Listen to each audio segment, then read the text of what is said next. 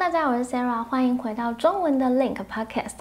Link 呢是一个语言学习网站，不只是英语，你还可以学到各国的语言。可以下载 App 来学习任何你感兴趣的语言。阅读文章、收看影片的同时呢，还可以将你不懂的单字、语法标记下来哦，也会追踪你的学习进度，学会多少单字，收听多少的内容。无论你是在运动啊、通勤时，都可以有效利用 Link 的 App 来学习任何语言哦。如果你有在收听 Podcast 的话呢，你可以透过 Apple、Spotify、Google Podcast、SoundCloud。还有 YouTube 找到 Link 的 Podcast 内容哦。那你可以透过使用的主题，轻松的学习英文、西班牙文、法文、日文、中文等等语言哦。那今天非常开心，可以邀请到丹来跟我们分享他是如何帮助大家学习中文的。他的 YouTube 频道呢，有分享了很多关于职场的对话啊、生活上的对话等等，帮助大家可以有效的学习中文。Hello，大家好，我是 Sarah，今天很开心邀请了佳莹来跟我们分享。当临床营养师的工作经验，很荣幸来参加那个 Sarah 的节目啊！我的中文名字叫李佳莹，然后呢，我在加拿大用的英文名字是 Jessica。首先，想要先请你分享一下你是怎么样找到在加拿大找到营养师这份工作的。那要有什么样的相关背景？在这边当营养师的经历跟可能大部分当地人有点不太一样，因为其实当地人在当地的大学念一个 dietetics 的专业，然后念四年，嗯，然后呢再去实习十个月这样子来当营养师，然后最后都要通过就是省政府然后要求的一个呃考试，嗯，对。然后我的话是因为我本身在台湾就是营养师，嗯，大概有就是。将近十年的经验，真的 哇！对，所以我是把之前的学经历，然后全就是转过来。所以那时候我是用营国际营养师的身份，然后转到加拿大。但是其实也有个先决条件，就是你必须要是。公民或是 PR，嗯嗯，才可以。当然，当然你可以用国际学生的身份也可以。嗯嗯，就是很多人是可能来这边念大学，然后他是用国际的学生的身份这样子。所以我其实，在过来之前，我在台湾就在有跟这里的一个 college，有点像台湾的营养师学会工会，在加拿大，在 BC 省叫 CDBC，嗯，就是 College of 啊。Dietitians of BC，对，所以我的状况有点特别。然后，所以我是这样把呃在台湾的学经验，先就是你全部都要翻成英文转过来，然后先通过他们的一些小考试，然后他会跟你说，哦，你可能要再去补修一些课。但因为我有很多年的经验，所以我很幸运，我不用。花太多时间，就是补修课跟呃重新实习，嗯，因为这样就省了很多时间跟金钱，然后也要考那个英文，譬如说雅思或托福，对，你在这边一定服务当地人，所以他需要你去上一个课，就是了解怎么融入，类似融入加拿大社会，用加拿大人熟悉的方式来照顾病人的这个课，几乎每一个国际的。什么什么师可能都要修这个课，最后最后还是要通过这边当地的营养师的执照考试。嗯，对，然后所以我光是这样子就经过了三年。哦，真的？对，所以这样子的过程也要三年这么久？对，譬如说英文的考试、小考的考试、去重修的考试，都是也要搭配当地的一些时间嘛。对对。所以就等于也没有断掉，但是他就是给你一个。时间长，所以有人短，有人长，这样子，对。但是平均大概就是就要三年。嗯，那如果是国际学生的身份呢？国际学生就是等于跟当地人一样，对。只是他们一个是当地人，一个是外国人，所以就是新学费会有差，差三倍。哦，差三倍吗？差三倍。那也是要念四年吗？也一样，就是念四年，再加十个月的。实习，实习，然后还要再考证照。对，而且有些人可能还不见得找得到实习的单位，因为这里都要自己去找。然后，所以我之前有听说，很多人就算通过了四年，可是他找不到实习单位，他最后就 fail 了，他就没有办法考执照，所以他也就没有办法当营养师这样子。需要多长的时间去准备考证照这件这个考试？嗯，按照他们正统方式，学校实习，然后去考执照，因为。在这边很特别，在台湾的话，你是要考到执照，你才可以开始工作。在加拿大，至少我知道，就是他们很重视实际上面的操作，所以他们其实基本上在实习的时候，十个月就已经有很多临床练习的机会，所以他们在那个时候可以申请一个叫营养师，叫 Registered Dietitian。然后如果是学生，他们在这十个月，他们就可以先去申请一个 TRD，就是 Temporary Dietitian，然后他们甚至就已经可以工作了。所以第一，其实很多人在还没有考到执照前，他就可能被 hire。然后去工作，所以几乎他去考试就一定过。想知道为什么你会想要从事营养师的工作？嗯，对，因为听起来应该也是需要很多的投入。投入。其实哦，这是每一个面试很多人都会问的 问题。但是，但我真的有我的原因，因为我其实从小我就发现我对那个养生啊、医疗很有兴趣。哎，我觉得很棒哎。嗯，因为我觉得说二十五岁以前就是真的没有在在乎什么要吃的多健康。什么？嗯，可是好像就过了一个年纪之后，你就会发现，哎，怎么身体就是开始不太舒服，然后你才会开始想说，我是不是以前是不是都没有好好顾身体之类的？我也不知道，我小时候就比较奇怪的一个小孩吧。我在猜，我不知道你有听过台湾的那个长春杂志《康健》杂志，康健可能有听过，可能国小一年级开始，我就会去看那种养生杂志。对，然后所以我记得我还在国小的时候，我就在学校图书馆看到营养。师专栏。然后我就觉得，哎，好有趣哦！国小的时候就对，追溯 到国小的时候，所以我就知道我就是很喜欢这个东西。然后就有个小小的种子，就觉得哦，好像营养师很有趣。所以那时候我考完，就是我那个年代还是联考的时候，就误打误撞。那时候我其实忘记了小时候的小小心愿，就觉得哎，当营养师好像很酷，因为我想营养师是什么？到底是医生呢，还是不是这样子？对，后来我就刚好填到营养师的志愿这样子。你们是叫营养系还是叫？营养学系，加拿大还有可能美国跟台湾都会在把营养分成两两种两类，一个就是呃从事临床工作，就是比较医疗人员的，跟另外一个是营养科学，对，但是名称上都在不同学校会不太一样，就是要搞清楚它是着重在哪里，是着重在人体上面的临床，还是单纯的营养科学这样子。营养科学的话，他们可能就会进入。有的是去学校当老师，他比较就不能进入临床的相关工作，但是营养其他相关的，譬如说去嗯食品业，或是有的去药厂。现在说的是台湾的分享，因为我不太确定在这边这样子。对，然后有些人可能就继续念念到呃研究所，然后他就转去做研究的工作，都都有很多不同出路。所以你在选科系的时候，应该就要先选好你要走的方向。对，哦。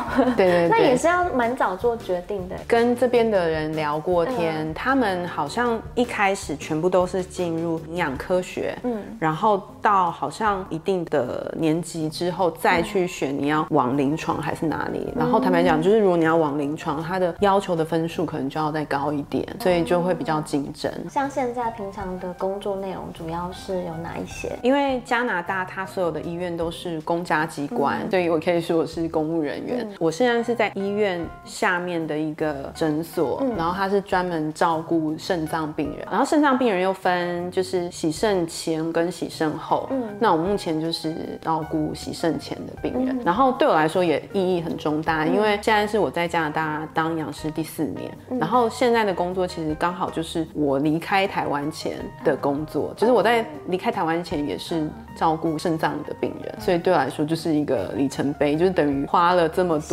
接回来，对，终于做 回原本的工作，这样子。在这之前是做什么样的工作？嗯，在这之前的话，在 long term care，就是在呃加拿大的话，临床营养师有很多个工作选项。一个就是在医院的话，我们比较常说就是叫 acute care，嗯，然后呢，所谓的长照就是 long term care。Acute care 就是所有病人都有可能，那长照的话就是主要是照顾老人家，所以我其实，在进入现在的工作之前，有三年工作都是在长照，就是跟照顾老人家这样子。呃，我现在就是因为在诊所，所以它叫 outpatient，就是门诊这样子。对，所以光是在医院体系就有这三种类别。嗯，然后当然你也可以等于自己出去接一对一的。顾顾客，然后这个叫做 private practice，就是你等于自己去拥有你自己的一个 business，要自己可能去行销、去找病人，然后那个又是另外一种。这几个类别平常主要会要做什么样的工作？嗯，一般的医疗的话，它大概七天内都可以都会出院嘛。嗯，所以那时候其实营养师大部分他除了那个一对一的咨询以外，他其实都是跟很多的医疗人员同时一起工作的，就是包括医师啊、药剂师啊、社工师啊，或是甚至其他的，所谓 PT、OT，对物理治疗、职能治疗师、OT 这些，我们是一个 team work 这样子，不管是在 acute 或是 long term care 或是 outpatient，都是会也是一个 team work。所以其实营养师的角色其实当然是着重在营养，但是其实我们在做任何的营养建议之前，一定都要做一个营养评估。所以在做营养评估的时候，我们其实就是跟医疗人员都一样，我们会先从我们会讲 A B C D E，就是 A 的话就是看你的，譬如说身高体重，营养师的话就会着重你有没有体重的变化，甚至看什么体内组成的变化、体脂肪的变化、肌肉的变化等等的。然后 B 的话就是你的生化检验值，就是你的抽血报告，然后会去看。你的抽血报告有没有在正常范围？然后哪些高，哪些低？嗯，饮食的历史，你到底吃平常吃什么？然后甚至会去看，然后看你的家族史，然后甚至也会看你的射精条件，就是因为那个也会影响到你的购买吃的东西。对，都看过之后，然后你再。搭配医生跟护理师还有药剂师，他们就会更多负责，比如说药物，嗯。然后还有他的原本的病病情跟他过去的病史，对，然后所以你搭配这全部东西，然后你再去提供所谓的营养的咨询跟建议，所以这在不管是。那个 acute 或 long term care 都是差不多，只是因为服务的人群不太一样，年纪不一样，或是有没有慢性病等等等这些，然后就会更提供更仔细的建议。所以其实说真的，都是都是一对一，因为每一个人的建议都会不太一样。对，其实很多人都会觉得说。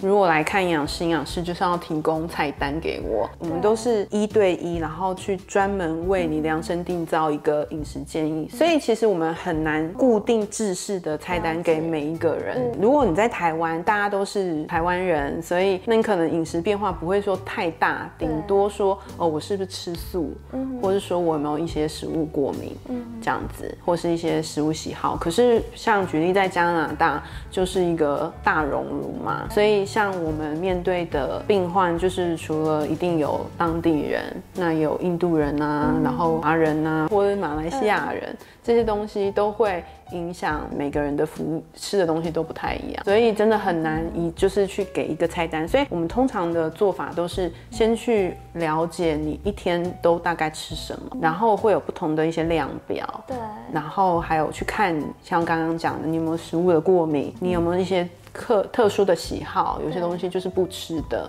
有些东西就是很爱吃的这些东西，然后再搭配刚刚说的，譬如说你的身高体重，你的目标是什么，然后这样子去看。所以你看，就很难一次给一个很简单的答案。譬如说，这也是我在过去三年在 long term care 一直学习的，因为 long term care 就是通通常是他们的最后一站。所以其实，在所有的营养的服务之上的那个宗旨，就是 quality of life，对，就是他们一定要让他们有生活的品质。这也是我在就是加拿大学很多的，就是嗯，医疗人员就不是好像高高在上，然后就是跟你说你就是要怎么样做，而是就是我们以怎么样让他们在不影响他们的开心、快乐跟生活品质之外，还是提供他们。一些相对应的营养的东西。如果在目前 B、C 省啊，因为不同省份价位还是不太一样。如果你在医院的话，医院的营养师以时薪来说，所以大概是三十三到四十五左右，就是在医院的话，然后他会每一年稍微加几块钱这样子，然后到一定的金额就不会再上去了，这样，除非你去当主管，嗯，主管大概就有六位数这样子，然后。Long term care 的话，我是去私人的。私人的话，它的时薪也会高一点，大概就是四十到五十不等。Private practice 的的价位，那就比较看你的本事，就是可以到一百到两百。哦，自了解己上。哇，对你说一小时吗？一小哇时，差很多。嗯，医院的好处是它的那个福利也蛮好的哦。这边也是一个很不一样，就是你在台湾生病的话，是家属或病人自己要自备饮食嘛。可是，在加拿大，每一个人都公餐都免费的，三餐加点心，医疗费。跟饮食都包在里面，其实是不用钱的，免费的，除了一些自费，当然有一些自费的项目这样子。身为营养师，那你平常的三餐可能会比较注重，就是要营养均衡啊，要吃到什么东西啊？其实我是一个很不认真营养师，我真的什么都吃，而且我想吃就吃这样子。可是你应该会克制，就是可能你今天吃过这个，像你那天说你吃韩式炸鸡，然后你这周就可能不能再吃。好处是你知道怎么去调整自己啦，但是因为营养师也是人，所以你知道归知道，你就你要你要做的话，还是自己要去做，真的没有一个太太标准的答案。如果你真的需要健康饮食，在台湾。或是加拿大，就不同国家都会有一个，在台湾那时候叫什么饮食金字塔，哦对对对天天五蔬果，就类似一些口号。然后加拿大也有加拿大的那个 food guidelines。我的话就是尽量让每天就是要均衡啦，就是有淀粉、有蔬菜、有蛋白质，然后要外食，其实我也也会，但是就是稍微要做一些调整。嗯，平常会比较常带自己的便当吗？还是每天都带哦，真的哦。我今天跟他其实就是很简单，就是白饭，然后就是甜椒炒鸡肉这样子。哦。然后我就是在放假的时候先把它做好，一方面省钱，一方面嗯自己煮又比较健康。稍微想好一个你一周，或是甚至有人会做一个月，对。你这样子先规划好，有一些食材可以重复用，但是煮不一样的东西，所以这样就可以省钱，这样，然后也减少你冰箱的剩菜跟一些多余的食材这样子。对刚来到这边的人，嗯他们如果不了解这边的像饮食啊、习嗯惯这些的，你会有什么推荐的食谱吗？那应该说你的口袋名单，平常很常会料理的，然后又很健康。职业关系，所以我反而是很想要更多去学各国料理。哦所以其实我在当营养师之前，我就先跑去那个医院的那个 food service 里面上班，就是我想去了解当地人吃什么。对对对，我还专程去，你知道这边很多那个 meal kits，然后我最近在用一个叫 Epicure，然后它那个比较特别，是它没有给你食材，食材你自己去买，可是它是给你食谱跟一些低盐的调味料包。哦，然后我会选它，是因为因为我第一个我想试试看，对。就是不一样的。然后第二个我觉得这样食材我可以买新鲜的，我有时候没空。哦，放太久，对，会放太久，变得我变得要把对，食其实材丢它刚送掉。来的时候都很新鲜，对。但是你可能冰个三四天，你那一周就是没有控制对的话，它真的会变。对啊，所以我后来才选那个 Epicure，、然后就是我要煮的时候，我再赶快去买，然后我就当天就煮了，然后我就发现这样对我。个人比较那个，因为我就煮一个人，一个人比较难，有点难煮，所以我才会选用这个方式。那你觉得现在现代人最常见的营养上面的问题是？除了你刚刚讲嘛，外食重口味，其实重油、重咸或是甜度爆表的嘛。然后另外一个就是刚刚我提到，他们很少吃可能煮熟的菜，对，甚至我有个同事说，他从小小时候他从来没有吃过青菜，因为他的爸妈可能也不知道怎么煮，他们都是吃生菜或是一些譬如说 baby carrots，或者是像我刚刚讲 baby spinach，或是那些。那其实你知道生菜跟熟菜，生菜可能体积都很大嘛。如果你自己烫过青菜，就是你烫就突然说很哦对我知道尤。其像菠菜，对对，台湾人饮食习惯，你比较容易吃到比较多的青菜跟纤维。可是，在国外，你好像吃了很多，可是真正吃进去的纤维量没有那那么多，所以他们的，嗯、我觉得纤维量也是普遍不太够。嗯，对，像是以前我记得在台湾，你可能吃个汤面，你可能要另外再点小菜，你才会吃到青菜，不然真的很难。对，所以你刚刚就讲到了一个 tip，就是我们会教病人，就是哦你这个你可能要另外再点，再另外点，嗯，对，可是因为在国外，他们就不是这样子的点菜方式。他们如果常点一道菜，它就是整个都只有那一道对菜，连个饭都没有。所以他们，我觉得在这边很容易就是纤维不太够，纤维不够，嗯。对，纤维不够，那会引发什么样的可能的？东西吗。对，如果说要预防的话，纤维不够，可能大肠直肠癌的几率会提高。哦，所以纤维不够也会哦。对，如果你已经有一些慢性病，譬如说高血脂或者高血糖，纤维不够的话，也会比较难控制。高纤其实各方面都有很大的帮助。营养师这工作好像还不错，你可以更了解你平常吃的东西。嗯，对啊，你摄取到的营养成分这些的。嗯，下一个问题想要问的是，你在工作上就是这么多年来，你有遇到你觉得最困难的嗯。一件事吗？有。一件事的话，对，但只讲一件事的话，可以概括好多东西，就是沟通。哦，真的，嗯，沟通，你是说指的是跟病人沟通，还是？就是所有？因为其实我们工作都在讲话，所以其实你知道营养的常的那些知识等等，都还不是困难的，因为你就去弄懂就好了。其实。最难就是沟通，可能跟病人沟通、病人的家属沟通，甚至跟你的同事沟通。对，譬如说跟病人沟通的话，我们需要会的就是怎么很言简意赅，就是去讲到重点，然后病人也听得懂、听得进去。跟医疗人员沟通，当然也是因为你的专业是营养，但你要怎么让其他部门的人去了解，也是一个。然后在 long term care，我们很多都是因为是老人家，很多都是失智的老人家，所以是跟家属的沟通。对。所以家属可能会有他们的意见，他们想要算干涉就是医疗的照顾，那你要怎么样让他们知道我们是为了就是为了那些老人家？然后对我来说也很重要，就是因为你要用英文，所以这也是另外一个我要挑战的。然后所以主管也知道对我来说是有一些挑战，所以有很多就是医院它的好处就是它也提供很多免费的学习资源给你，所以我就一直在上班之外就是还要上一些课这样子。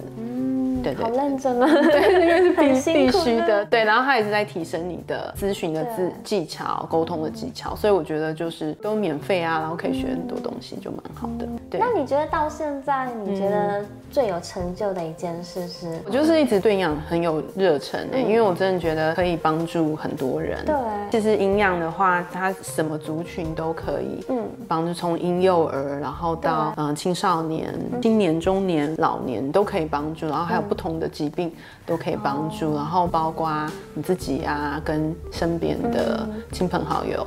你都会觉得可以随时提供一些东西，就蛮有成就感的。就是我选择医疗业，是因为我我我觉得我在服务人的时候，我会得到很多的能量，对，跟开心。我觉得这是我选择我的职业这样。台湾跟加拿大，你觉得在临床营养师上面有什么样的不一样？不管是工作性质或者是工作环境，蛮多的不一样。其实，在养成的过程蛮雷同的，因为都要四年嘛。对。嗯，不过实习上面在加拿大是十个月，在台湾我那个时候是大概两三个月而已。哦。然后台湾的话，在嗯养成的过程，像我刚刚前面讲的，加拿大会比较着重你的实作。对，真正的面对病人，你怎么去处置？所以你就算在考照前，你等于也已经把能力具备好了，你再去考照。可是，在台湾的养成很容易还是比较知识性的教导跟灌输。所以我记得我那时候，就算我考完照，因为考照的内容也比较偏知识性的东西，然后，所以我考完照，我是真正去医院开始工作，我才开始去学。然后你刚开始你就会觉得我完全都不知道我自己在干嘛的感觉。所以这是其中一个在养。成的过程，然后第二个就是在跟医病关系，就是可能我那个年代，我们就比较好像一个教育者，就是我跟病人说你要吃什么，你就要怎么做，如果你不听的话，我们就会在病历上面说 不配合怎么样子，真的对，然后至少你会灌输，你就是会自己脑袋觉得先给他贴个标签。可是像我刚刚讲，就是现在我们在提倡一一种。新的咨询方式叫做呃 motivational interviewing，就是你是一个辅助者的角色，你们是平等的，然后你去跟他一起制定了一个计划，那因为是他自己也想做的，所以这也是我现在也在加强的，在学的，所以我就觉得哇，还是一直在学习就很棒。所以我觉得一个就是养成的过程不同，然后第二个就是医病的关系不是上跟下，是平等的。第三个就是这里的营养师负担的责任比较大。会的东西也要比较多，某方面，其实我觉得在这边营养师更受尊重一点，比起在台湾，所以他的薪资也会再高，算再高一点。所以你这边营养师负责的责任比较多，那主要是有哪一些方面？举例，因为我刚刚说我在台湾跟在这里都在。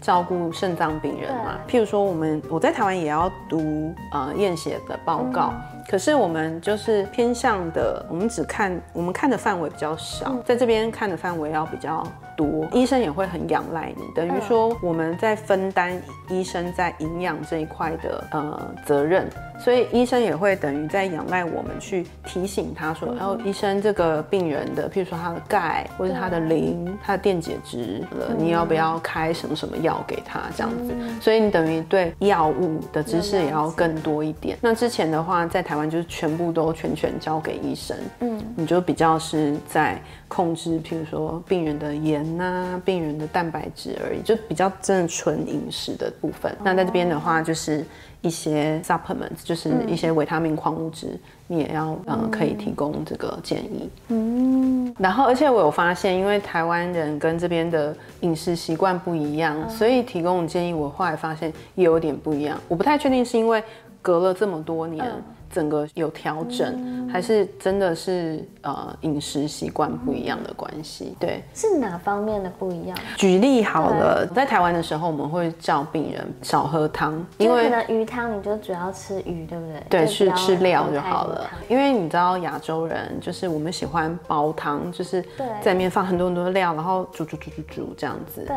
然后所以我们都会说哦，肾脏病就少喝汤。可是在这里他们就没有就 OK。我后来回想是。因为这里的汤，他们煮的方式跟亚洲人不一样，所以后来有一次举例，我有个同事他是白人，他就问我说，因为他有个病人是韩国人，他连泡菜都没有吃过，然后他就不不确定说这个病人常吃的这些这些东西，含钠有没有太高，含钾有没有太高，然后我就跟他说全部都很高，所以我后来发现哦，应该是因为煮东西的习惯不太一样的关系。那你会有什么样的建议给？观众们就是对于临床营养师有兴趣的，我个人啦会觉得要确定你对持续学习这件事情。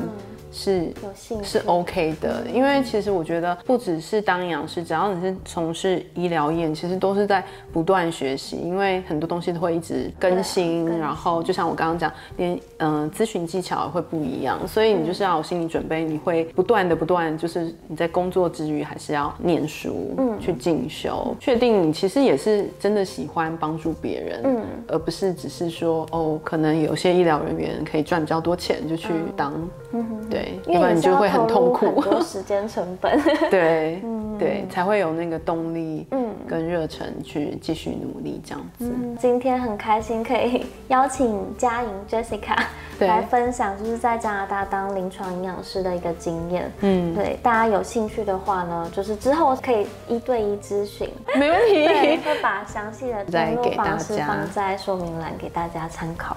所以今天很开心，谢谢大家，拜拜，拜拜。如果你喜欢这样子的内容，记得要留下你的评论、留言、分享和按赞哦。今天非常感谢大家的收听，那我们下一支中文 p o d c a s t 再见，拜拜。